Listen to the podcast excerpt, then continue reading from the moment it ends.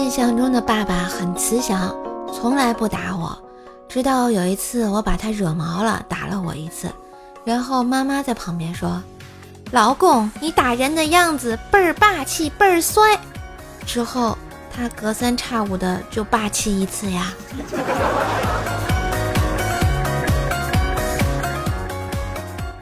年轻人问：“大师，你这么智慧，为什么还要出家？”嗨。因为一些俗事，那您举个例子呗？不举。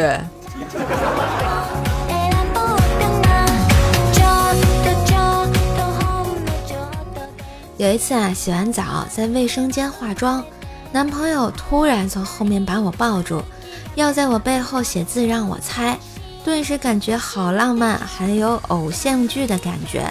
写完后我猜不出。他说：“你自己看吧。”然后就跑掉了。我照镜子一看，我靠，这个呆逼竟然用口红在我背后写了个“特价商品，不退不换”。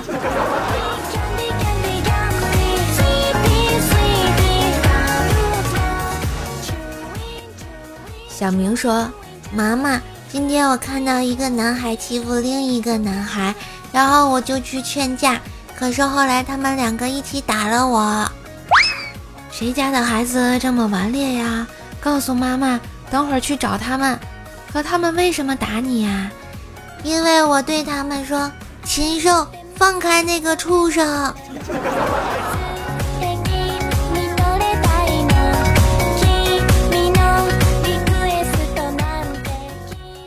上学的时候啊，班里按学习好坏排座位。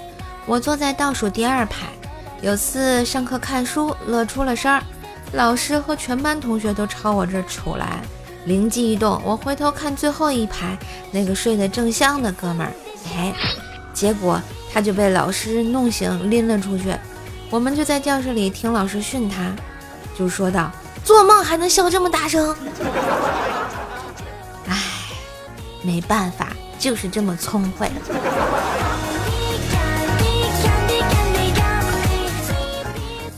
今日份段子就播到这里啦！我是国庆节依旧陪你天天乐的怪兽兽呀！喜欢节目记得订阅一下专辑，点赞、留言、分享、打 call，更多的联系方式看一下节目的简介哟！也别忘了给射手专辑打个五星优质好评，带我上好评榜吧！